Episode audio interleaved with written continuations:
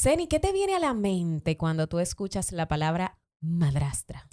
Ay, no sé, a mí me llega a la mente Disney de una vez, Cenicienta, porque es verdad, o sea, la madrastra de Ah. Cenicienta, una persona que tiene sus hijas y que la hija del esposo la trata malísimo porque no la soporta y eso, eso es la Ah, tú ves, yo creo que fue Disney que le dañó la reputación a esas madres que con mucho amor tratan a los hijos de su pareja como suyos. Y hoy vamos a conocer a una de ellas. Mm.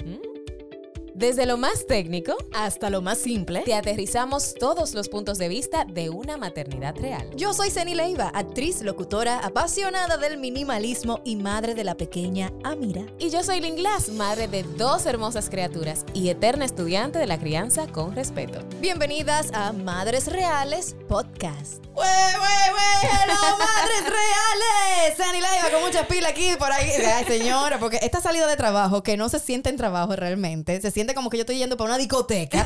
Entonces, el, el highlight de mi día es ese. Las mamis recién, eh, de recién nacidos entenderán lo que estoy diciendo. Totalmente, señores. Para mí los tapones, ese eran como mi oasis. Cuando yo era mami primeriza, era de que un tapón, yes, voy a llegar un chima tarde a la casa.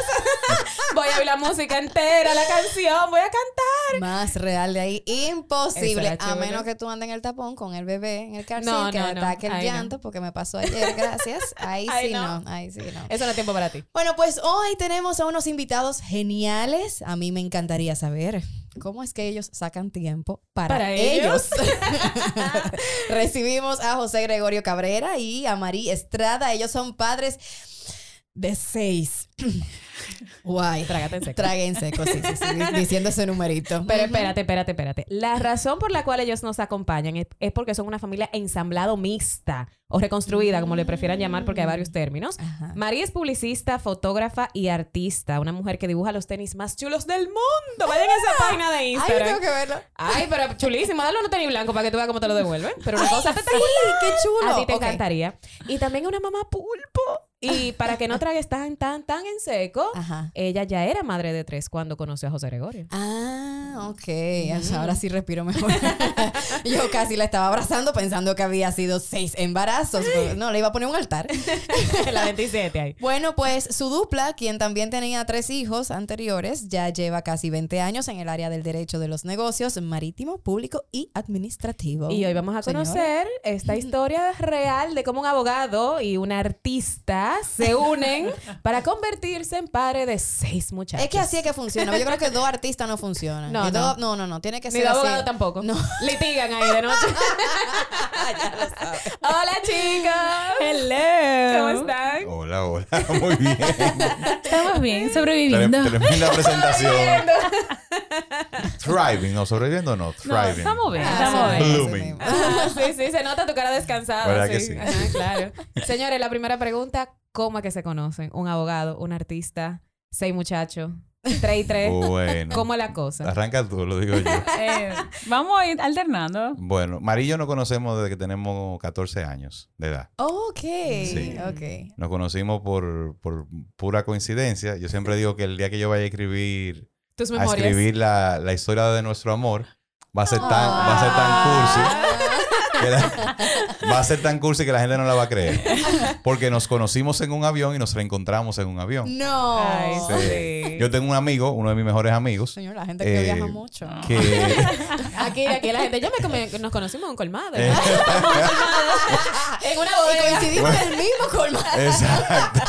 No, pues te cuento que yo tengo un- uno de mis mejores amigos, eh, uno de mis mejores amigos del colegio, eh, cuando teníamos 14 años, estábamos en verano, y casi terminando el verano, él me, me invita a una fiesta en su casa.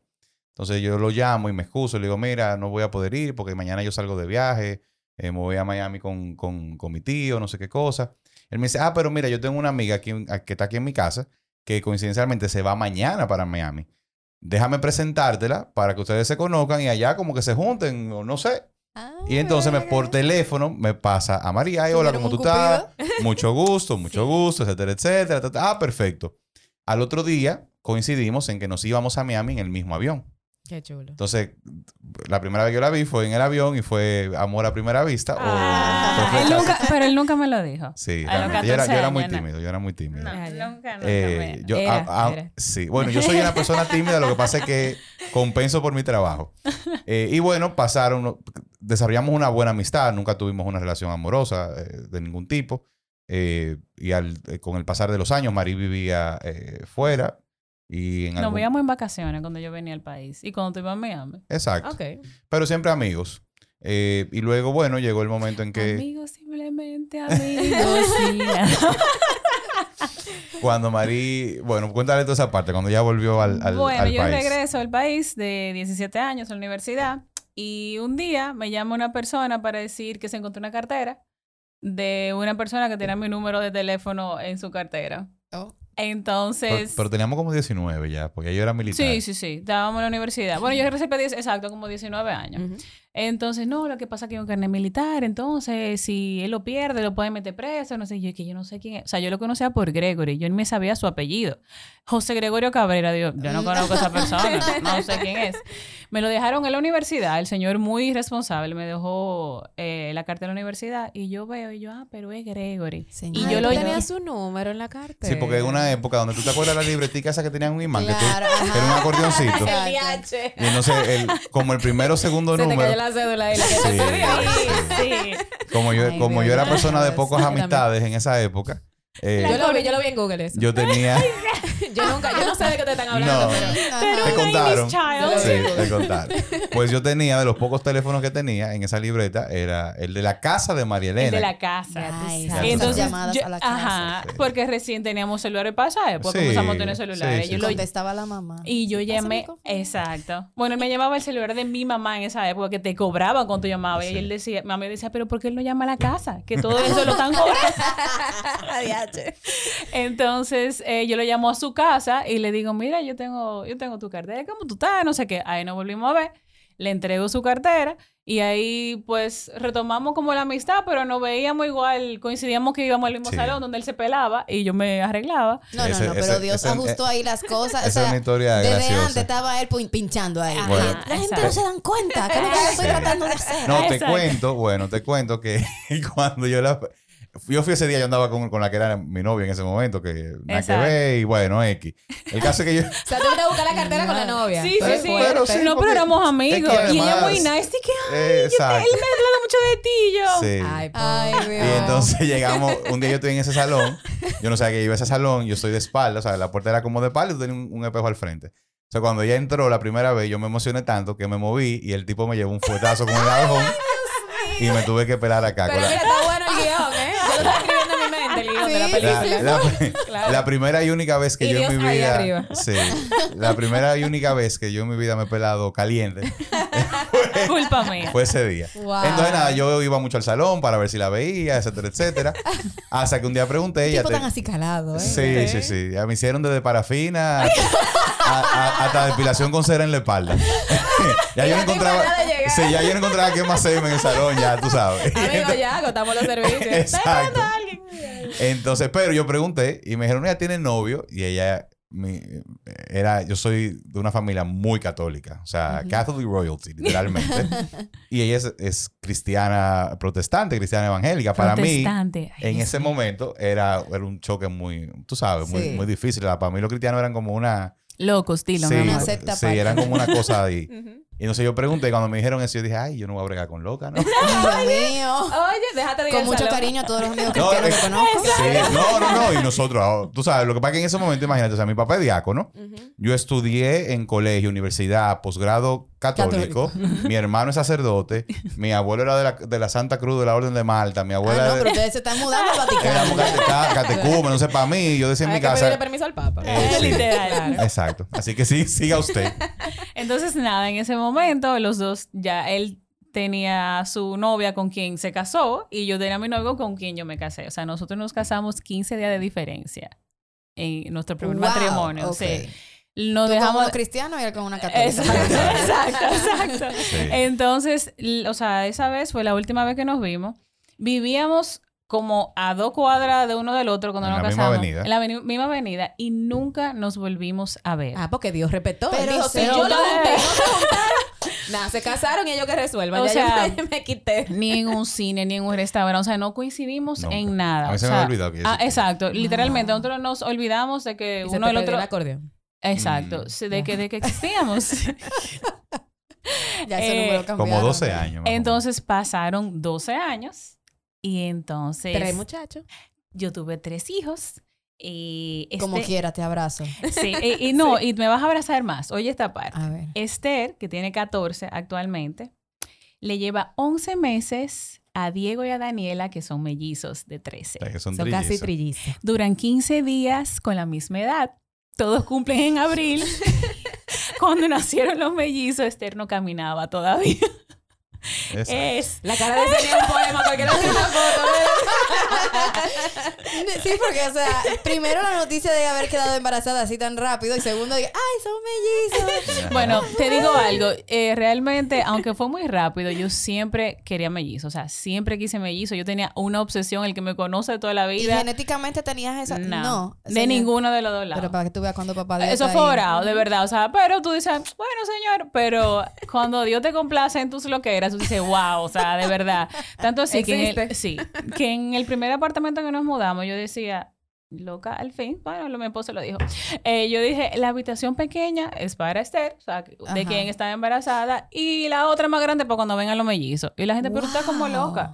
Y yo, que yo voy a tener mellizos. O sea, yo era de la gente que veía personas eh, que tenían así ge- gemelo o que... Y yo dije, ponme tu mano en la barriga. O sea, a ese nivel. Yo era loca. Yo, yo quiero mellizo, yo quiero mellizo, yo quiero Es el mellizo. poder del secreto. ¿eh? Ah, ah.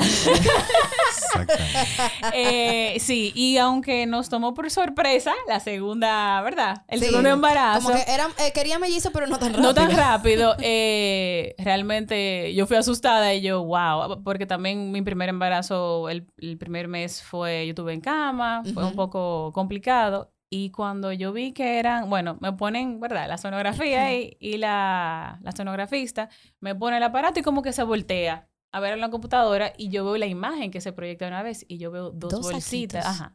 Y yo, yo no tiene que ser la persona que estaba antes. A veces se queda la imagen ahí. y yo, porque es que no puede ser. O sea, eh, no. Y ella vino, ok, es la primera sonografía. Y yo, sí, ella, ay. Y yo, ¿qué? Son mellizos. Y ella, sí. O sea, yo pegué un grito al cielo, me puse súper contenta. La gente pensaría de que yo iba a llorar o yo iba a decir que me voy a volver loca. Y se me olvidó de que yo estaba prácticamente recién dada a luz y que iban a venir mellizos. Mi esposo me cuenta que siempre su ansiedad en la primera sonografía de cada uno de nuestros embarazos, que fueron dos y no van a ver más, eh, él le dice, mi ansiedad siempre fue que me dijeran son mellizos, son gemelos. Ya, ya después que veíamos que era uno solo, ya, todo seguía que todo, bien, todo bien. Pero sí. Entonces ahí viene el trío dinámico. Y Wow. ese, ese es mi lado. Bueno, Allá, allá. yo... Pero, pero déjame terminar la, la historia de cómo lo conocí. Perdón, perdón. Eh, El libro, ¿verdad? 12 años después, eh, Marí me ve en un programa de televisión. eh, me escribe. eh, y, y nada, pero en ese momento yo estaba justo en, en- en medio de mi proceso de separación y divorcio. Ok. Eh, y eh, en tu y- caso, Y yo por igual. Por también. igual. No, no, Al no, mismo no, no. tiempo. Sí, y, Dios respetó, Dios respetó. Dijo, ya, y fue como que... dale un último empujón que está. Eh, exactamente. Y fue como que, hola, hola, ay, ¿cómo tú estás? ¿Cuánto tiempo? Ah, pero mira quién es, tú sabes, pero... yo- bueno, yo en ese momento trabajaba en, en, en Philip Morris, era un trabajo de mucho viaje. eh, y bueno, ¿qué hay, qué hay, qué hay, qué hay? Eh, luego me tocó un viaje de trabajo a Jamaica y coincidió que era cerca de, de- de un Thanksgiving weekend. Y yo decidí quedarme. Cuando regresé de Jamaica, vi a Miami, pues decidí quedarme con unos días de vacaciones y me quedé en Miami con unos amigos. Y nada, bueno, estamos aquí, nos fuimos de chercha, de compra, de no sé qué cosa. Eh, y entonces el domingo, en la tardecita, ya yo la estoqueaba por, por Instagram. Ay, debo, debo confesarlo, por eso fue que la reconocí. Y entonces entrando por el D5, que está eh, Einstein Brothers, ¿verdad? Que es un sitio de bagels que a mí me encanta y a ella también le encanta. Ella estaba justo de espalda y yo digo, ese es Marí. Y le dice así, hola. Oh, y tú aquí. Yo, ah, estamos aquí. De Y espalda, señor. Y entonces nos fuimos juntos con los amigos y nos fuimos a la carreta a comer y no sé qué cosa. Ah, y, la carreta. y entonces, María la cuña, manden la factura. Y entonces, nada, y un amigo mío, El reencuentro. eh, eh, JP, Julio Peña, Ajá. eh, se la llevó, fue al counter, cambió los lo asientos, nos sentó juntos. Ay, y entonces, sí. Y entonces nada. Cuando Aeropuerto y aeropuerto. Exactamente. Entonces, cuando estábamos sentados en el avión, yo, ¿y tú aquí? Tu esposo y los niños. No, yo me estoy divorciando. ¡Ay, qué pena! Yo Ay, también. Hombre, Leamos juntos. Yo estaba leyendo un libro sobre el proceso del, del duelo en el divorcio. Y le digo, mira, leamos juntos, mira, esta página. Y bueno, después de ahí duramos un año y pico que realmente no fue un noviazgo como tal. Eh, salíamos, hablábamos. A veces pasábamos tres, dos semanas sin, sin vernos. Yo en- ya estaba en mi proceso de mudarme de, de casa de mi madre cuando, cuando me, me separé. Eh, y fue un año completo, pero en diciembre de- del año siguiente, es decir, fue de noviembre a diciembre, fueron 13 meses. Entonces yo le dije, mira, yo me voy de viaje en diciembre. Me dio un ultimátum. Señores, me Eh, amenazó. Exacto. Entonces yo le dije, mira, Bien, bien. tú y yo tenemos ya mucho tiempo, o sea, como varios meses conociéndonos, yo he respetado tu momento, como tu proceso. Ay, yo no- ya no son carajitos. Eh, No ahora podemos yo... esperar cinco años. Exactamente. No. No, yo le dije, mira, yo me voy en diciembre de viaje. Y cuando yo vuelva, yo, estaba, ya yo vivía solo. En esa repisa, en esa repisa van a ver fotos mías con mi novia esquiando, con mi novia buceando, con mi novia haciendo tal cosa. Trata de que sea tú la que que foto. seas tú. Normal. De aquí a febrero, hay- a- a- aquí va a haber fotos mías con mi novia. Mira a ver si quieres ser tú la de la foto. O, ¿O qué hacemos? o qué hacemos. Qué Pero, forma más me gustó, Sí. original de decirle. Le pedí Exacto. amor, le pedí amor. Le sí, pedí y amor. ya ahí, bueno, ya empezamos nuestra relación. Y ella dijo, que "Deja- déjame ver entonces. Sí, sí, Exacto. Duramos. Una pregunta, José Gregorio, ya que tú hablas de eso, de, de amores y tal, y que tú les toqueabas y la veías en Instagram. un estigma social que existe en nuestro país, y yo, yo creo que eso es tal vez mundial, es una mujer de tres hijos, no se va a encontrar una pareja. Porque Ay, imagínate, eso es mucha, eh, Sí. oye, mucha responsabilidad para un hombre. Ya tú venías de tener Claro. tres hijos. Eso pasó por tu mente de, "Mm, et- esto Mira. puede ser un deal breaker ahí. Bueno, yo te puedo, quizá el, el amor, Te o sea, cegó. Dios me cegó, lo, puedo- lo puedo decir, porque honestamente nunca me pasó por la cabeza. O sea, no fue, no fue algo que yo nunca, y la gente me lo decía. Era una condición. Y ella me decía, no Y- te cases y conmigo. Yo le decía, le dije, no te cases. O sea, señores, semanas. Porque pasamos momentos du- duros, Semanas difíciles. antes de nuestra boda, que fue también otra locura, yo le decía, no te cases. O sea, dos días antes, yo llorando, dije, no te cases conmigo, no te cases conmigo. O sea, Ok, eh, me tienen que explicar un poquito mejor. No, de por qué porque esos pensamientos. yo ¿sabes? decía, o sea, yo vengo con un baggage. Y, y yo, de- o sea, yo, qué sé yo, aunque él tiene su baggage también, pero yo decía, son míos y, y, y yo tengo que cargar con ellos y yo lo voy a poner como una carga a él que no le toca y mañana cuando sean adolescentes, cuando venga esa etapa de rebeldía y que no le toca, o sea, como que él no... ¿Qué no edad es- tenían tus hijos cuando ustedes empezaron a...? Eh, 10, Diez. 10, 9, más o menos. Tenía- Exacto. Exacto, que ya sa- yo sabía ay, lo que De, hecho, mi hijo, adolescencia. mi hijo más Uf. pequeño estaba eh, prácticamente recién nacido. Sí. Ok. Eh, porque Luca llegó en un momento donde ya lamentablemente mi matrimonio estaba muy lastimado. Eh, y aunque fue un- una sorpresa, tú sabes, no, no, había, no, había, no había manera. Sí.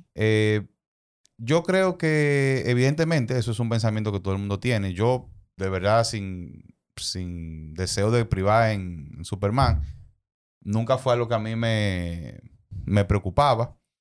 La única preocupación de nosotros siempre, siempre había sido la relación con nuestros respectivos exes. ¿correcto? Con, No, las- por- con la pasada administración. Con las pasadas administraciones. No por nada malo, sino porque es difícil. O sea, Claro. señores, Sí, sí, no, no- no es fácil. Eh, y ponerse de acuerdo y aceptar que, que- que a ti te votaron o que, a, o que a mí me votaron y que está con otra gente. O sea, es un proceso difícil y, y hay que entenderlo. Gracias a Dios, hoy día yo creo que mucho de eso se sanó. Qué bueno. eh, y aunque no es cuento de hada, pero ha mejorado muchísimo. Ujú. Sí, eh, sobre todo para el bienestar de una- los niños. Claro, llegó un momento, y, y esto es muy íntimo, pero bueno, llegó un momento en el que, y es algo que yo le, por lo que siempre he dado gracias por la vida de Marí, porque Marí tenía más facilidad de conversar con mi ex esposa que yo mismo. O sea, ok, ok. Y había un momento que yo decía, habla tú con ella. No, pero, pero lo veo muy bien. Y Bueno, también que sí, tú sí. tengas una pareja que tenga esa apertura de decir, mira, tal vez ustedes Sí, no se sí, están sí. llevando bien. Déjame ser la persona imparcial en este caso. sí, sí, sí. Y o sea, qué bueno que ambas estuvieron de acuerdo. O sea, que, que Sí. tuvo esa madurez. Sí, claro. Porque evidentemente entre, entre mi ex esposo y yo todavía habían temas sin, sin- Sensibles. y, que, y que terminaban en quizás en algún tipo de conflicto. Aunque yo no soy una persona conflictiva, tú, tú me conoces súper bien, yo no soy una persona de, de- de pleito ni nada. Pero a veces yo le decía, mira, habla tú con ella. Ujú. Eh, y eso facilitaba las cosas. Y, y lo mismo de, de- la otra parte, ya yo tengo la, la- la capacidad de poder hablar con, con el pa- padre de los niños de Marí. Eh, no es que seamos los mejores amigos, o sea, no somos de que pana, vamos a vernos a beber juntos. Quién sabe, a lo mejor lleguemos. Pero hay una relación llegar- cordial. Pero hay una relación y, y él reconoce y, y- y siempre me, me dice gracias por, por cómo tú tratas a mis hijos. Yo siempre le, le- bueno. le- le doy, tú sabes, las gracias también eh, por las cosas que hace. O sea, yo creo que hemos ido creciendo y madurando. Y el tema de, de que yo tenía tres hijos, ella tenía tres hijos, antes de que nosotros iniciáramos la relación como tal, yo me senté un día con ella y le dije, mira, esta es mi vida. Ay, sí. Este Estos, es et- esquema. et- estos son mis hijos. eh, estos son mis hijos. Esos son los errores que yo he cometido. Eh, yo entiendo que, que yo no puedo empezar un- una nueva vida sin, tú sabes, como ocultando cosas, lo que sea. No, no, mira. Sí. Esta es mi realidad, esto es lo que yo he hecho, esto es lo que yo he dejado de hacer, eh, esto es lo que yo quiero hacer y, y nada, y construyamos algo juntos. Te puedo decir, evidentemente es un estilo de vida, o sea, tener ese hijo es un estilo de vida, hay que, hay que aceptarlo, o sea, Claro, claro. no, y, y es, y es un tema de, de- de una decisión propia. grave. Sí, Sí, es una decisión Somos propia. un porque- grupo, nos juntamos los martes. Exacto. Tenemos un grupo de apoyo, nos juntamos Tenemos un grupo de apoyo. Los miércoles lloramos juntos. Claro. Luego hablamos de, de lo que superamos juntos. Exacto. Pero yo lo veo bien, ¿eh? Yo lo veo bien si, si eso se logra, porque yo creo que en la realidad que vivimos ahora no podemos tampoco tapar el sol con un dedo. Hay muchas familias mixtas Claro. y muchas y muchas realidades que otras madres y otros padres están viviendo que tal vez ni yo ni sé ni conocemos. ¿Cómo fue esa parte de decirle a los niños, tú vas a tener hermanito nuevo, van a vivir juntos? O sea, esas son realidades que yo desconozco. Bueno, te puedo decir que nosotros adelantamos nuestra boda por los niños, Ok. porque ellos querían vivir juntos. Oh, wow. Yo Qué bueno, los retos, eh, bueno, los retos fue como Que, que, ellos querían como que ya se acabaron de juntar. Ah, o sea, Sí. Exacto. las. comenzamos muy sutil a juntarnos, o sea, antes de decirle que teníamos una relación, un amigo, eh, una amiga. Los niños se enamoraron entre ellos primero, o sea, ¿verdad? Para que se conocieran. Eh, mi hija mayor, lo voy a decir, le va a dar vergüenza, pero... Mi hija mayor, el primer día que lo vio, o sí, o tercera no me acuerdo, él se emocionó mucho con él, le dijo, o sea, no le habíamos dicho que, que ya estábamos hablando, sino un amigo, porque uno Ajá. tiene que ir viendo cómo van reaccionando. Y ella desde el primer día, ay, mami, él me encanta, I like him so much, ella Hablando de. José Gregorio. Ajá, de él. Y dice, y se voltea y le dice, can I call you daddy? Oh, Dios. y yo, y yo en mi mío. mente, tu papá te va a matar. Bueno, de hecho fue un tema. Ay, Pero, De hecho, fue- pero si tuvimos que buscar un, un, Un punto medio. eh, un punto medio, ellos le dicen JG por José Gregorio, eh, no para. ¿verdad? De, de cariño, pero sí, realmente fue, fue, fue bueno, fue lento. Creo que es algo... El otro día hablando del, del caso de Jennifer López y como todo lo demás, o sea, lo único que yo critico de, es que ella involucró a sus hijos muy rápido en su, ¿verdad? Pero X. Yo Eso creo... es lo único. Ok. Eh, bueno, sí, vamos a dejarlo ahí. Vamos a dejarlo ahí. Sí, verdad. tema, Porque yo creo que tenemos que eh, guardar eh, las emociones, el corazón, o sea, de nuestros hijos. Sí. Nos- como yo digo, nosotros somos viejos, ya estamos pagos. O sea, el mismo hecho de que nos llevemos bien con nuestros, o sea, con los padres de nuestros Exacto. hijos, es un acto de madurez. Porque yo digo, ya, o sea, ya de nosotros y pasó. toma tiempo. Y toma Claro. tiempo. Y los niños tienen que saber, es muy importante, de que los padres se llevan bien y que hablamos el mismo idioma y que las reglas en una casa son las mismas reglas de la otra casa. Que a lo mejor pensamos diferente, que a lo mejor eh, donde mami tú haces una cosa y donde papi hace Sí, hay otra. un poquito de permiso de un Eh, lado más que de exacto, otro. y sobre porque- todo en la casa que tú vas los fines de semana es donde tú tienes más apertura, pero Ujú. donde tú vives de lunes a viernes, ahí es que están Claro. las reglas reales, ¿verdad? que es donde nos toca a ¿Los nosotros. seis viven Cinco. con ustedes? Cinco. Cinco de los seis mi viven segundo, con sí, nosotros. mi segundo hijo, Omar Eduardo, es autista, tiene, tiene Ok. la condición de autismo y como necesita cuidados especiales, Sí. que por el esquema de vida nuestro no, no sería posible, eh, pues eh, es el único que vive con su mamá. Pero luego eh, mis otros dos hijos, eh, José María eh, y Luca, que es el más pequeño, viven con nosotros. Y evidentemente los niños de María viven con nosotros. Ese también fue un proceso. La pregunta del millón, señores. ¿Ustedes están bollando en cuarto? No. Señora, No, pero sin porque embargo. hay que buscársela. Exacto, porque Sí. mira, yo, yo te voy a decir, ah, eso Para haber muy tomado esa fácil decisión. para O ellos. sea, No, mira, yo- yo, te voy a decir una cosa. Uh, Yo sé, yo sé porque lo conozco que, eh, que ustedes también le buscan la vuelta a las cosas. Sí. Y eso es importante Y que la te- gente lo sepa. Ah, es fácil para ellos. No, no, no, no, no, te puedo decir una cosa, mira. Yo eh, y, me, pongo, eh, me pongo emocional con eso. Porque uno pasa su momento también difíciles. O sea, uno evidentemente eh, tiene que, que hacerse responsable de, de muchas cosas. Eh, pero yo lo único que he hecho mi vida entera es trabajar. O sea, yo estoy trabajando desde los 13 años. Eh, no porque mi familia lo necesitara, sino porque es algo que, que se me inculcó desde pequeño. Yo nunca supe pedir, entonces desde que yo no tenía necesidad de ir al cine, yo empecé O a trabajar. te la Y, mi esposa siempre, siempre me relaja porque mi, mi primer trabajo fue de Tortuga Ninja en un cumpleaños muchachito. Eh, Ay, qué bien. Super funny historia. Por Por- favor, hay foto de eso. Eh, yo creo- no, una foto no, de eso. de- de to- no, yo creo que hay alguna foto ya de cuando yo era payaso. Pero no, no, no como Tortuga Cuando lo ascendieron a Cuando me payaso. ascendieron, sí. Y, y te hago, y te hago la historia rapidito. Mi tío, que es como mi hermano, o sea, yo soy hijo de padres divorciados. Eh, yo me crié con mi madre, pero en casa de mis abuelos. Eh, y mi tío, o sea, el, el hermano más pequeño de mi mamá, era como mi hermano mayor, es como mi hermano mayor. Y él trabajaba en una compañía de festejos infantiles que se llamaba Colorín. Bueno, de ahí salieron... Con razón, tu hija lo amó de una Sí, vez. un currículum. Sí. De ahí salieron después eh, Bonchecito. Toda esa compañía, Ajá. casi todas eran de, de personas que trabajaron ahí. Y un día... coincidido yo de Cenicienta un Eh, día. eh, muy posiblemente, muy posiblemente. Y un día en un cumpleaños de, eh, de una persona, la- el- yo siempre me iba con mi tío, que era el DJ, etcétera, y un, y un muchacho, que era el que hacía de tortuga niña, no fue. Como yo tengo este tamaño desde que tengo 13 años, el dueño de la compañía dijo, pero pónganle el disfraz al, sobrino de Morel. Yo me puse mi disfraz y arranqué a tirar. Al final del cumpleaños, cuando yo La me vi... sensación. Claro, mi amor. Eh, y cuando al final del cumpleaños yo me vi, yo creo que eran como 500 pesos, una cosa así, 400 Chacho. pesos. En esa época. Pero mi en esa época un trago costaba, no que yo bebiera esa edad, pero para, para referencia, un trago en una discoteca costaba 50 pesos. Entonces, No, o sea, ya, tú eras rico. ¿quién? Tú Pero ven acá, brindaste. yo llegaba, mira, así, a lo- a- Tirando a lo- a- papeleta. tirando papeleta a los sitios. Eh, pero mi familia me inculcó el valor del trabajo desde muy joven. O sea, yo siempre he trabajado. Eh, eso es lo, eh, yo siempre decía, he dicho que es, es lo único que yo sé hacer. Eh, mi familia es una familia de mucha fe y, y a mí nunca me ha faltado nada. De hecho, el Señor siempre se ha desbordado conmigo.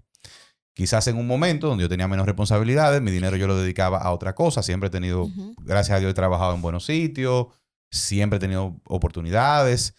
Eh, humildad aparte, yo soy de la persona que yo veo la oportunidad y, y yo voy y, y le, y le exploto. O sea, si hay que cargar caja, yo cargo caja. Yo soy maestrante de, de tucu, tucu, tucu, nada más falta un PhD. no pero, el, mareador. pero el día que yo tengo que cargar Sí, él caja, no, yo él no vende sueños. yo- Él no, no, no, yo, yo resuelvo. O sea, yo creo que esa es mi característica fundamental.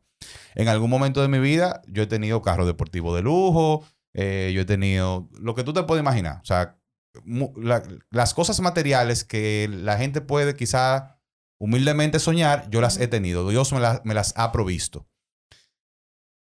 Pero yo llegué a un momento de mi vida donde, donde eso no, no, no me resultaba necesario. No cabían seis. No cabía seis. No, y, y, y, y de nuevo, o sea, eh, es que yo creo que es un tema de, madurez, de sí. etapas, de, que, de que tú vas eh, cambiando de, de prioridades. Y te puedo decir que a nosotros nunca nos ha faltado nada. Algo que, y quiero corroborar, porque como los conozco a ustedes, eh, también ustedes cuando se casaron, pasaron un tiempo, pero vino ahí la pandemia casi, casi Sí. de Bueno, una vez. de ahí nace que mis hijos vengan a vivir con nosotros. Exactamente. Y yo siempre recuerdo las historias, yo la disfrutaba muchísimo, estaba en el postparto, esa era mi película.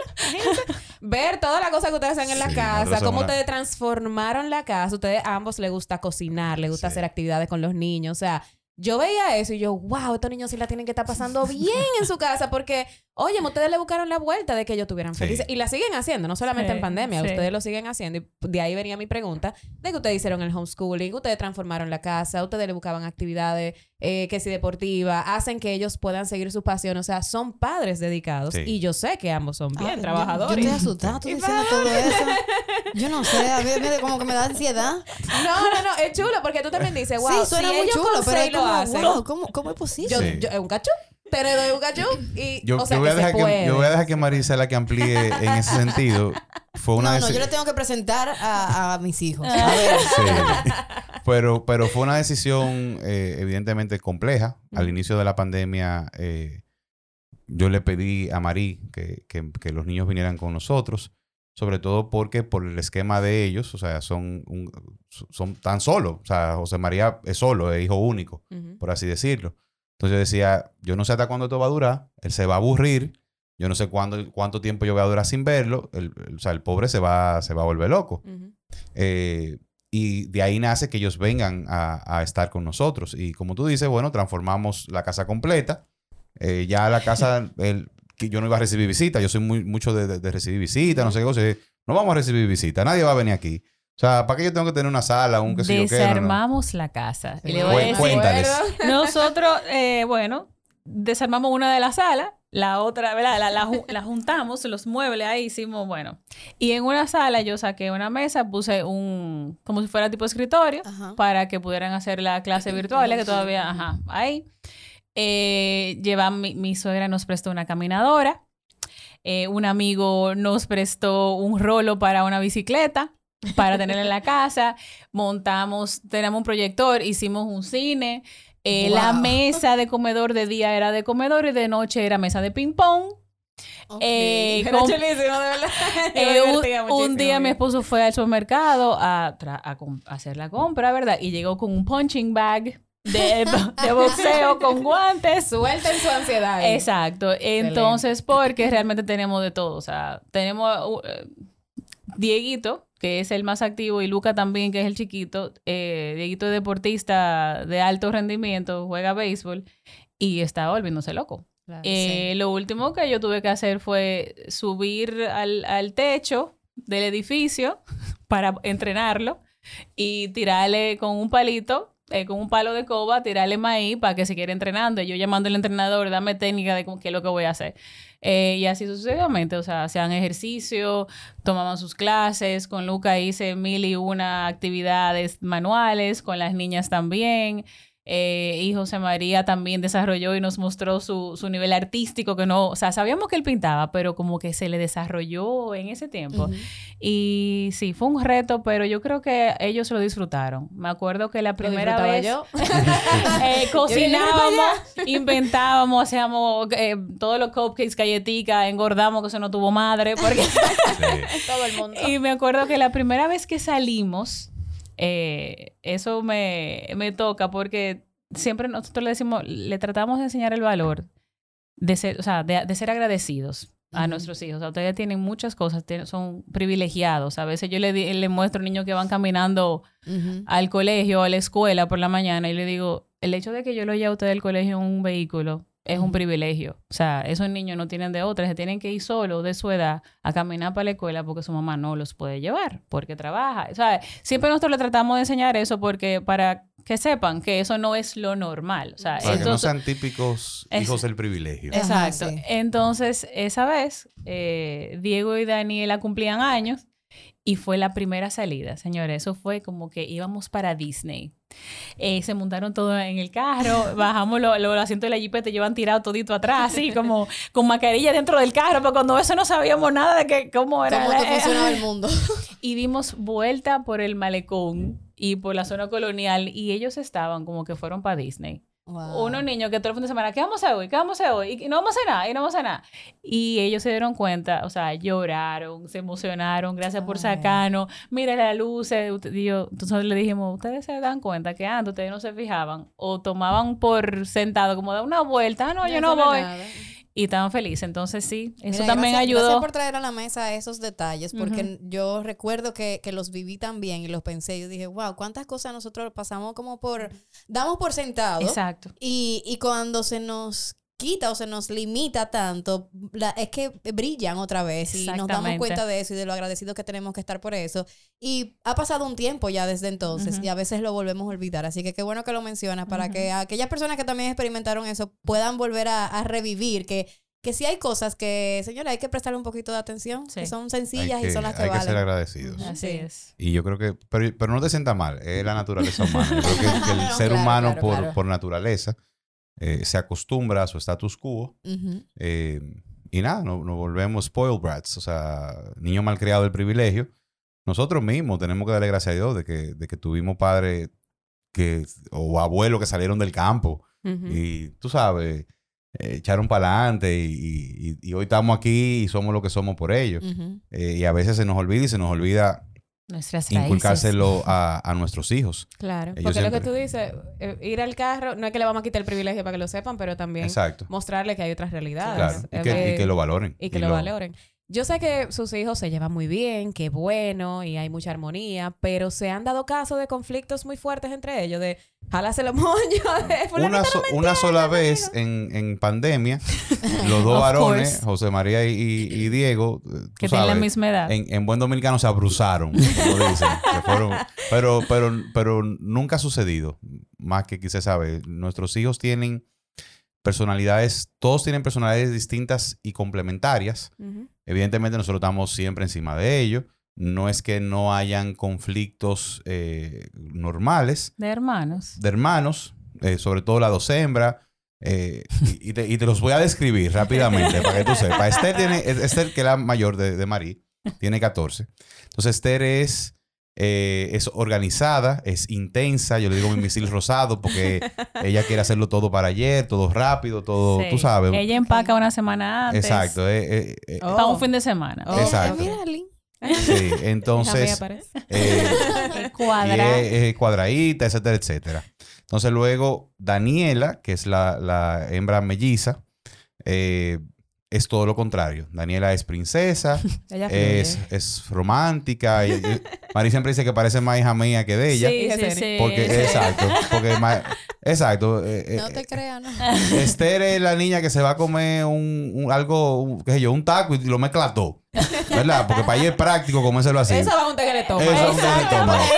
Daniela es la niña que, que, que come macarrón, eh, macarrones, o sea, maca- macarons, eh, Ajá. dulce, El dulce. que toma té, que pone la cosa separada, etcétera, etcétera. Wow, ok. Eh, que, Que le gusta la literatura, que escucha, música, vieja. vieja, o sea, ella es, le gusta, sí. eh, es una- es un alma Clásica, vieja. sí. ella Oh, le wow. gusta, ¿cómo que se llama? Eh, Come Fly With Me. O sea, Frank Ok. Sinatra. Sí, Ok. exactamente. Entonces Ella, ella, es hija de él. exacto. Y por eso, desde el inicio, eh, eh, ella hizo muy, hizo mucho clic conmigo.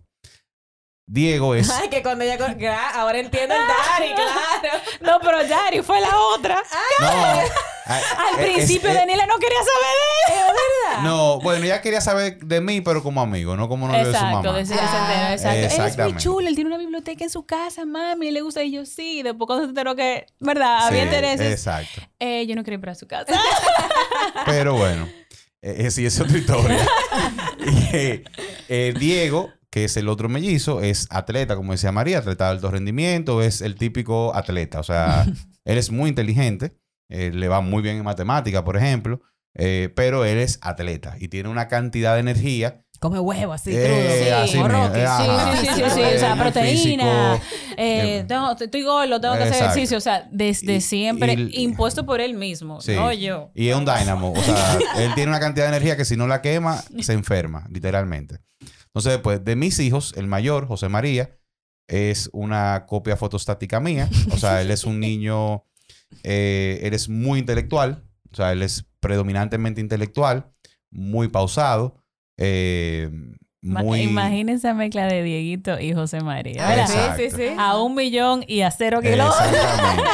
Entonces María es el niño gamer, el niño eh, que te habla, tú sabes, que te empieza a filosofar del por qué, de, de por qué nacieron los dinosaurios. Es chef. o Es- sea, es chef su con- papá, sí, claro. Ajá. eh, Cocina y la- que sabe de corte de carne que yo. Alex. Pero Mira, ya. pero una cosa. y o la, sea, para o nosotros, amigo. Ese nivel Dios. sí. Y, la, y de hecho la cocina, como yo siempre he cocinado, desde chiquito fue algo que él, que él también siempre absorbió, pero también en un momento de, de mucho dolor eh, justo después de nuestro divorcio, para mí la cocina fue la vía para yo reconectar con mi hijo. Eh, y esa fue como el espacio común que yo pude desarrollar. Eh, y para él esa es su, su mayor afición y de hecho es lo que él manifiesta que quiere ser, que sea su profesión. Eh, ahora lo hace un tiempo lo estoy también llevando al- a la parte atlética con algo que se acomoda más a su personalidad, que es el golf. A él le gusta el soccer, pero uno como padre tiene que reconocer las limitaciones de sus hijos y el hijo mío. Bueno, te, te- te digo. Eso sonó como, como una mamá en este día que me dije, o sea, no todos lo dibujan en la nevera. ¿tú? Exacto. No, y te, te digo que, por ejemplo, arcoíris sí, pero no, Exacto. no todas las casitas se ponen en la nevera. Yo, en mi caso, yo te cuento, yo era tan poco atlético cuando estaba niño. Mi imagínate, yo, yo, yo soy nieto de un guardia, o sea, de un militar trujillita, balaguerita, de, de que jugaba polo, ay, ay, ay, ay, que era eh, atlético, vaina, ¿verdad? Eh, y yo era todo lo contrario. Entonces, Donatello. yo era delantero. Entonces, Disfrazado. literal, literal. Entonces, yo jugaba tan poco deporte, o sea, yo era tan poco atlético que mi abuelo en una Semana Santa rompió la marquesina y me hizo una cancha de basquetbol.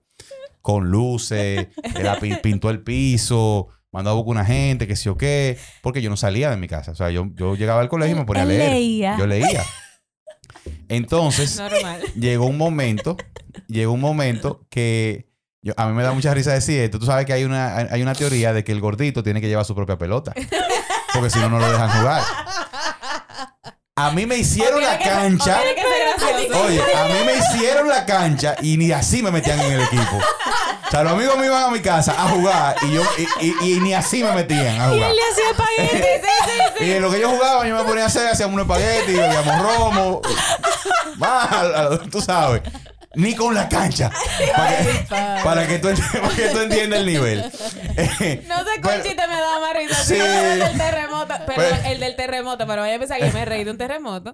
Fue que, yo- que María y yo estábamos hablando el otro día. Y me dice ella. Y me que, ah, el terremoto de Haití, sí. Yo lo no. sentí, pero yo acababa de dormir a los niños. Entonces era como elegir, lo levanto, Sí, sí. lo levanto, esto, esto ya paró. Señora, Acabo de dormir los tres muchachos. ese era el nivel de, de, ¿cómo es? de cansancio que Exacto. yo tenía. Exacto. Mi, hermana que vive en Miami me llama y me dice, tembló, salen huyendo. Y yo que tenía una hora durmiendo esos tres muchachos huyendo. chiquitos, o sea, de dos y tres años, yo decía, bueno, Terremoto que se aguante. porque- Yo no dormir. durmieron. yo no acabo dormir, que se aguante. O Ay, sea, que entre la cancha y esa, no sé cuál No sé, exactamente. Bueno, pero, pero ese era mi nivel. Ya hasta que ya mi abuelo lo aceptó y cuando la gente iban a buscar, los muchachos iban a buscarme para salir, decía, déjenlo quieto que él está leyendo. él, algún momento lo aceptó, pero bueno. Eh, y luego eh, está Omar, Omar Eduardo, que, que tiene, eh, está dentro del TEA, Ujú. de- del trastorno de, el espectro Espectro de trastorno autista. autista. ETA, perdón, en español. ¿Cómo es? TEA, Sí. ETA, whatever. Trastorno del espectro Es- autista. exacto. Eh, y bueno, eso siempre ha sido, tú sabes, un reto. Eh, gracias a Dios nosotros lo, lo detectamos muy temprano y él ha estado en terapia desde, qué sé yo, desde antes de los dos años. eh, y eso ha permitido que él es, es un niño brillante. Eh, o sea, un niño Brillante que... es poco. Exacto. Él tiene siete años, acaba de cumplir. Él lee en español y en inglés. Tiene una memoria, o sea, muy típico de, de su condición, una Sí. memoria de elefante, un, o sea, su tema es sobre todo más de hiperactividad, eh, lo cual le, le impide eh, interiorizar ciertos, ciertas conductas. O sea, es más conductual que, que Intelectual. intelectual. Porque intelectual es el niño de brillante, no porque sea mi hijo. O sea, tú lo llevas a un sitio y, y él se aprende la ruta, básicamente. Eh, y luego Luca, que es el más chiquito, eh, es el jefe de, de la pandilla. Eh, eh, sí, Es el él, que él se llama ser Luca el jefe. Si él mismo se escribe, Luca de el jefe. cinco años. Exacto. ¿Y Entonces él ahora tiene cuántos? Cinco. Cinco, acaba de cumplir. eh, bueno, acaba no, porque fue en febrero, pero bueno. Eh, y Luca es también, es más atlético, tiene, tiene esa, esa, esa inclinación eh, y hace más, de hecho hace más match con Dieguito. Dieguito parecería que su, su hermano es de, car- de hasta se parecen más físicamente que. José y Sí. Luca y. Omar. Eh, y es un niño muy despierto, es mucho más sen- sentimental, en eso sale a mí, que como más, más emotivo. José es un poquito menos emotivo, José es un poquito más Práctico. más, práctico, más Sí. calculador, eh, se guarda las emociones, pero Luca no, Luca es muy out there. Eh, y entonces nada, o sea, todos son, todos son distintos, eh, ellos se cuidan entre ellos, salen entre ellos, se entretienen entre ellos. O sea, nosotros somos nuestra propia fiesta. Tú sabes, como que Qué bueno. eh, no Nos deja de pueden, sus- para- nos pueden contratar para cumpleaños. Sí, o sea, exacto. nosotros somos Yo, yo creo, yo creo que han dejado de invitarnos muchos cumpleaños por la cantidad que No, representamos. realmente nos invitan por edades. Eh, el cumpleaños de los grandes, de las hembras, de los varones grandes, de los Eh, varones chiquitos. Yo, yo los entiendo tranquilo. Claro, no, no, no me ofendo, yo entiendo. De que, pero yo llevo seis regalos. Sí, exactamente. Pero Eh, créeme que sí, Eh, me ha tocado. no, no ha sé. tocado llevar de a dos, de a tres. Eh, pero todos son distintos, todos se complementan. Eh, tú sabes, Luca, por ejemplo, Luca está ahora también, de nuevo- también jugando golf. Eh, lo, de, lo, de, lo de Omar eh, son los caballos, la equitación. O sea, ellos tienen sus mundos y nosotros tratamos de respetárselos y de incentivárselos. Yo le doy gracias a Dios por la esposa que tengo. Sin Ah. ella yo no, no podría eh, hacer nada de lo que... Yo le dije, le dije esta mañana, si no hubiera sido por ti, ellos hubiesen perdido este año escolar. Porque yo... eh, todo esto llegó en un momento donde yo tenía un proyecto de trabajo muy, muy fuerte. eh, y yo de verdad que, que Ay, no... no. me imagino manejar el homeschooling con edades diferentes, tantos niños Sí. en casa, todos, o sea... Mi esposa es una campeona. Te felicito. te Gracias. felicito. Se merece el abrazo. Conozco a una persona que hace, pero es porque hace homeschooling desde hace mucho tiempo, entonces Sí. ya está adaptada a eso, pero el cambio drástico de repente y tú adaptarte a esa situación. Yo tengo personas que con dos niños que estaban en el colegio estaban volviendo locos, que son diferentes, de dos cursos diferentes, imagínate cómo yo hago ahora las tareas, y, y- y, o sea, me quito el sombrero. Claro. No, Sí. requiere- yo te lo digo, requiere mucha inteligencia emocional porque mira cómo tú estás describiendo a cada niño, o sea, sus hobbies, sus aficiones, pero también uno es más extrovertido, otro es más introvertido y todo ese tipo de cosas hay que manejarlo de manera tal de que ninguno se sienta relegado, de que le están prestando más atención a uno y de que surjan conflictos por un mal manejo. Claro. Y eso, eso de verdad, eso se aplaude Sí. porque mira, eh, bueno, No- no uno es nada más tiene fácil. dos y es difícil. ¿No han existido temas de celos Eh, de hijos biológicos con, con lo- eh, los eh, hermanastros? no, No. Eh, no. Qué bueno. Yo- O sea- y si lo hay, no, no, no. No lo no han manifestado. dicho. sí, No, no, De, No. no de una manera, exacto, no lo ha manifestado como tal. A veces dice, ay, ¿por qué él no tiene que recoger? Yo sí. Por ejemplo, Y pasa. eso se ve en mi hermano de sangre. Exacto. Sí, sí, sí. Eh, Pasa que eh, Dieguito se canta y se llora. Él es muy activo y él le gusta ayudar. O sea, él se. Yo bajo, yo le llevo, yo lo busco Y porque. después, pero yo hago todo. Exacto, exacto. Entonces, cuando yo le digo a veces, ve, él, o sea, yo digo que el papá de, de Es Diego. Pues, O sea, Dieguito lo baña, lo cambia, porque él es como su mini mí y lo cambia igual que él y él le gusta. Entonces, un día que está al revés, que digo, ay, ayúdame con Dieguito, pero siempre soy yo. Digo yo, ah, pero tú eres que, te- que tú estás cambiando igual que tú y que tú quieres que. Entonces, a esos días. Pero no, ellos de verdad se, se llevan bien, como te digo, pelea de hermanos, que para mí es nuevo, porque aunque yo tengo hermanos mayores, yo soy prácticamente hija única, o sea, me llevan 12, 13 años. Imagínate tú. Y yo me crié sola y cuando yo lo veía peleando, chiquito, por ejemplo, los tres míos, yo decía, señor, pero yo daba lo que sea por tener un hermano. Yo no entendía que los hermanos se peleaban. O sea, yo tuve Claro. como que aprender Que eso es con, parte de la normalidad. con este grupo de que se pelean y que es normal. Y yo, ok. Y que hay que dejarlo que resuelvan Y su que- asunto. exacto, sí, porque yo me metí y dije, no, ¿cómo tú peleaste con tu hermano? Mami, pero ya, él es mi hermano, sobre todo los Mami, fue ayer, ya Diego. Diego y Daniel- Daniela, eh, aunque no son gemelos idénticos, ¿verdad? Son diferentes sexos, eh, se complementan, tienen una conexión eh, increíble. O sea, Sí, déjenmelo. de, o sea, sí, sí. Algo que Es- eso nadie existe. les dijo que tal vez les hubiese gustado saber en el momento que ustedes ensamblaron a sus familias. Eh, bueno. no sé. Debí mandar esa pregunta ayer. Sí, mandarlo. Para que vinieran ensayadas. No, puedo decir Sí, algo. sí, al, sí, sí. al principio, por ejemplo, eh, cuando nos mudamos todos juntos, eh, mi esposo estaba acostumbrado a tener varones. Y, ¿verdad? Claro. Llegan dos chicas ya grandecitas y, y para él fue, o sea, fue difícil. Decía, wow, o sea, tengo que cuidarme, tenemos que cerrar la En- puerta porque en si yo me... dominicano, yo estaba acostumbrado a andar en cuero en mi casa.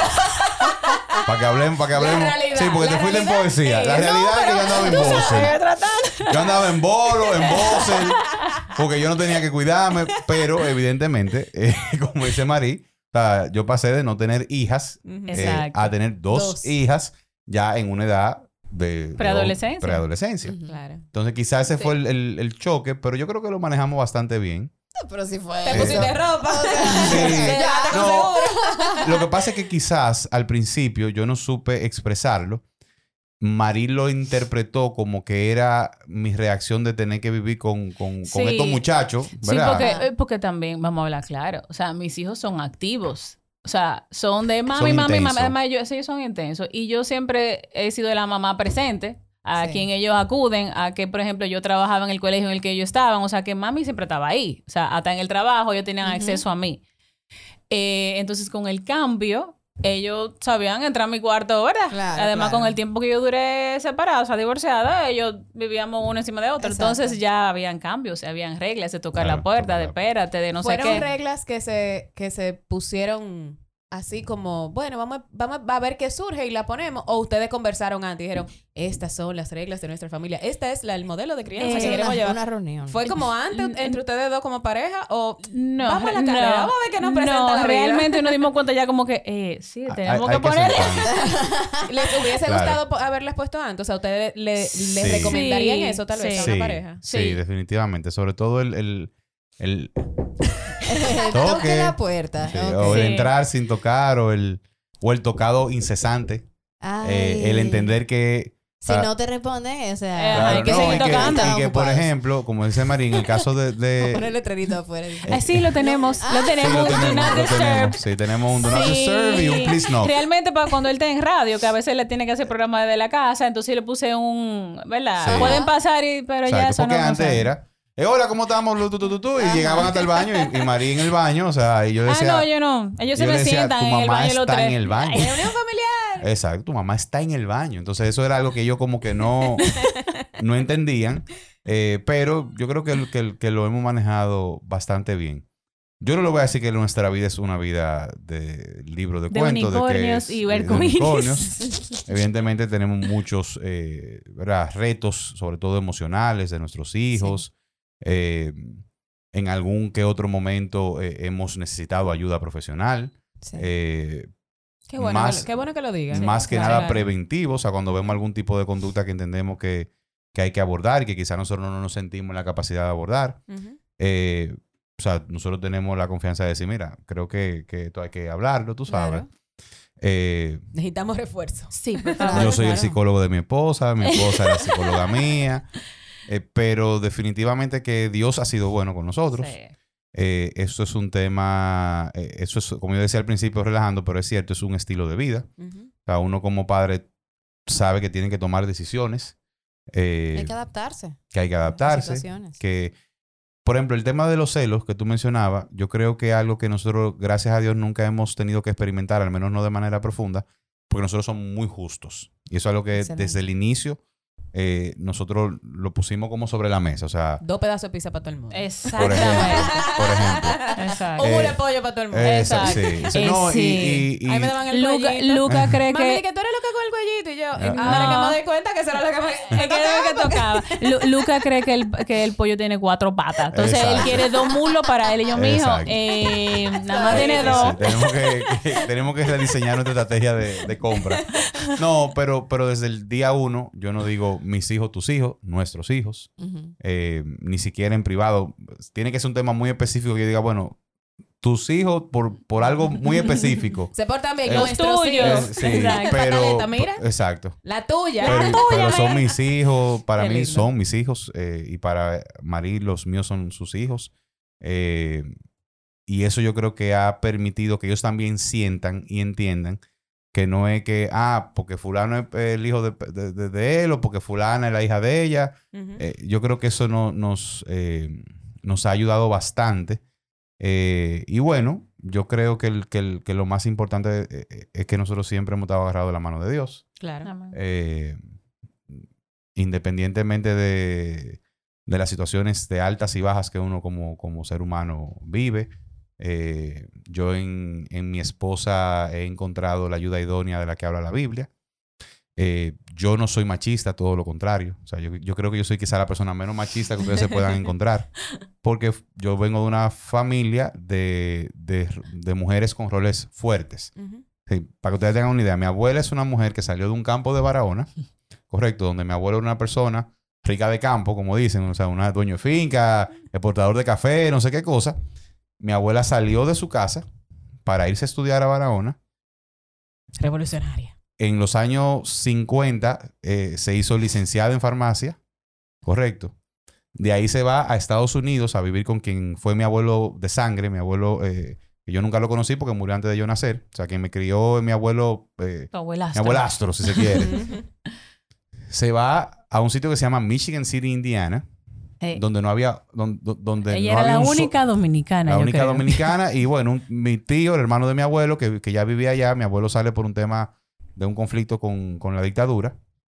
Y mi abuela se va y mi abuela llega a ser la jefa de control de calidad de Cadbury Adams en Michigan City, Indiana. En el año cero. En el sí, año 65, 64. De ahí se mudan a Chicago. O sea, otra, otra ciudad que nada que ver, porque no es lo mismo cuando tú estás en el Dominican Ghetto, que tú tienes la prima, que te agarra el muchacho. Que te- no, no, no, no. O sea, estoy hablando de sitios agrestes, eh, difíciles. O sea, que, que muchas de las, de las cosas que mi madre vivió, yo la empecé a entender después de grande. Eh, y mi abuela, de nuevo, y mi abuela regresa al país, mi abuelo muere, mi abuela regresa al país, después de un tiempo vuelve y se casa. Eh, y mi abuela aquí era, de nuevo, jefa de control de calidad de Chiclets Adams. Eh, y, era, y era la cabeza de su familia, era la que compró dos casas, una para que sus hermanos vinieran de varón a estudiar y tuvieran donde estar. En mi casa siempre vivía llena de gente. O sea, mi abuela era una mujer, es una mujer, lamentablemente ya está en una situación de salud difícil, pero una, era una mujer de trabajo. O sea, no es que diga que la mujer que se quede en la casa. No, no, no. Que no, sirve no. café, No, no, no, no, no, no. Y, y casar con un tipo Que no está mal, ¿eh? que no está Claro, mal. No, y, por- y eso te ¿eh? estoy haciendo la historia. Y casar con un tipo como, como el que era mi abuelo, que era, o sea, que no era fácil. Eh, Yo era su adoración, él era mi adoración, pero el tipo no era fácil. Era complicado. Eh, y luego mi madre, que también es una mujer que, incluso para su época, una mujer profesional que siempre trabajó, eh, se casó con mi padre, que es tremenda persona, pero que venía con el, con el esquema de la mujer en la casa y yo salgo y llego a la hora que yo quiera. Entonces. Llegó la primera noche tarde. La segunda noche lo esperaron sentado con la pierna cruzada, con un revólver. Ah, yo pensé que era un ladrón que se había metido. Ay, Eh, mi mamá se divorció, más nunca se volvió a casar. Ella decía que no necesitaba un hombre en su vida. Eh, a mí me enseñaron a cocinar, a fregar, a planchar, a limpiar desde los 12 años. Como debe ser. Eh, yo, no, yo no soy, yo no, o sea, yo no puedo decir que soy un hombre machista. Lo que yo sí creo, eh, y quizás es lo que nuestra sociedad ha distorsionado, lamentablemente, es el tema de los roles. Totalmente. Si usted, si, si, la, si la breadwinner, o sea, si la que hace dinero en la casa es la mujer y el hombre se, se queda atrás y él que está más tiempo con la casa, con los niños, lo que sea, yo eso lo veo bien. Eso para O mí- trabaja desde la casa. o trabaja de la casa. Para mí eso es perfecto. Pero, pero, pero tenemos que tener roles. O sea, una familia donde todo el mundo hace lo mismo Claro. no puede prosperar. Y yo no quiero venderlo como que yo quiero que tener una in-house mom, o sea, un stay, stay home mommy, y que yo soy el breadwinner. O sea, no es eso. Nosotros tenemos roles, correcto. Yo soy el, el- el- el pro- el mayor proveedor de mi familia. O sea, yo soy el que, el que trabaja, ¿verdad? El que está tirado a la calle, por así decirlo. Pero mi esposa trabaja. Además de, además de los roles que tiene en la casa. Pero yo también tengo roles en la casa. Claro. Eh, y, y yo, desde el día que nos conocimos, yo siempre le dije a Mari, ¿qué tú quieres hacer? O sea, ¿qué, qué es aquello que tú sientes que te, que te, que te llena? ¿Es la fotografía? ¿Es la plástica? ¿Es lo que, ok, lo que tú quieras, eso va a ser. O sea, ¿es fotografía? Ok, ¿qué tú necesitas? Esto, esto, esto y esto. Ok, mira, aquí tienes, haz lo que tú quieras. O sea, yo le sabía cargar luces a mi esposa en un, en un cumpleaños. Lo sé, lo sé. Eh, y viceversa, o sea, cuando yo voy a reuniones políticas, mi esposa ha sabido montarse en la cama de una camioneta, tirarme fotos, yo bregando con políticos, o a maquillarme porque voy pa- para un, para un, eh, Programa. para un programa. Al final del día, yo creo, y, y- y estas son cosas que a veces uno no las comparte porque vivimos en una sociedad que, que pide tanta tolerancia que, que, que el Que lo- efecto es el Ajá. contrario. Ajá. O sea, los que más tolerancia piden son los más intolerantes. Exacto. Entonces entienden que la única verdad que existe es la verdad de ellos. Y a veces uno prefiere... Por llevar la fiesta en paz, callarse. Exacto, no decir las cosas. Y yo de hace un tiempo, yo le dije a Mari que yo tomé la decisión de, de- de- de no quedarme callado. Eh, yo entiendo que la familia tiene roles. Padres, hijos, abuelos, todo el mundo tiene roles. Y usted tiene que asumir su rol en amor, en el amor de Cristo, asumirlo y llevarlo hacia adelante. Eh, sin que la dinámica sea yo te aplasto o yo estoy por encima de ti porque yo soy el que, el que, el que trae más dinero. Porque se da de, lo- de- de la, de vías. Sí, O sea, sí, sí. lamentablemente, no, no me malinterprete lo que voy a decir. Por el mismo esquema machista con el que hemos sido criados, hay mujeres que cuando se ven ganando más que el esposo empiezan a ver el hombre chiquito. Sí, sí. Y dicen, no, porque tú un poquito. O "Eh, es que él no me representa. Esa es la palabra, esa, es la, Ay. esa es la frase típica. Es que él no me representa. Tú sabes que el otro día se volvió viral un, un video de, de nuestra colega comunicadora eh, Honey, donde ella Ah. expresaba que la mujer siempre tiene esa carga de tengo que verme bien, tengo que maquillarme, como si eso fuera lo que la Bueno, de hecho, ella. de hecho, Y entonces su contraparte, su, su, ay, no, me, no me acuerdo cuál de ellos fue que hizo el comentario, que dijo, sí, pero nosotros también los hombres a veces nos vemos etiquetados de si yo no puedo pagarte un cine, si yo no puedo, no me representa. no te represento, entonces también hay Claro, de todo. Claro. Entonces, el- lo, sí, lo digo porque, eh, de nuevo, yo creo que, que más que nada en una, en una estructura familiar como la nuestra, que es compleja, que es difícil, yo creo que además del amor de Dios y su providencia y, y cómo Él siempre está presente, yo creo que lo que nos ha permitido funcionar es eso. O sea, es decir, este es mi rol y tengo que cumplirlo. Este es tu rol, tú lo cumples. Eh, Y ponerse Y- de acuerdo, y- porque y si Sí. mañana Ser tú te pe- ser Los tenis se pegaron. Eh, se pegaron. Bueno, Exacto. José, Y- tú te quedas con los muchachos. Exacto. Me llamó Nike. ¿tú? Eh, exacto. Y, y, y, en ese, y en ese rol, hacerlo, eh, yo sé que suena cliché, hacerlo desde el amor, de verdad. O sea, de, de yo te amo, yo amo a mi familia, este es mi rol, yo lo asumo, sin que eso significa que yo estoy por encima de ti ni que tú estás por encima de mí. Claro. O sea, yo, yo no creo en el, en el feminismo que aplasta. Ujú. O sea, yo creo en el feminismo que, que levanta. Claro. Y que levanta a la igual mujer. oportunidades. Y, claro. y, y que, y que aquí somos todos iguales y vamos a tirar para adelante. Exacto. Wow, me ha encantado conversar con ustedes, escuchar su historia, he aprendido muchísimo, los aplaudo, los admiro, los quiero tener como amigos en mi vida. Los Ah, sí, nosotros somos amigos cool, ¿eh? Pregúntale, pregúntale a No, me doy cuenta, me doy cuenta. Yo cocino, Tenemos que eh. juntarnos. Yo, co- mira, yo cocino, y- yo Él- cocino él y sé de cocina. vino. Ah, y sí, yo sí. hago, Ay, y yo hago las tablas de, de, de Sí. picadera. Él cocina. No, no, no, chulísimo. Y le llevo a, a mi hija Sí, también, que es la más grandecita, Y- para que juegue entonces. Claro, Sí, sí, sí. tenemos área de juego, sí.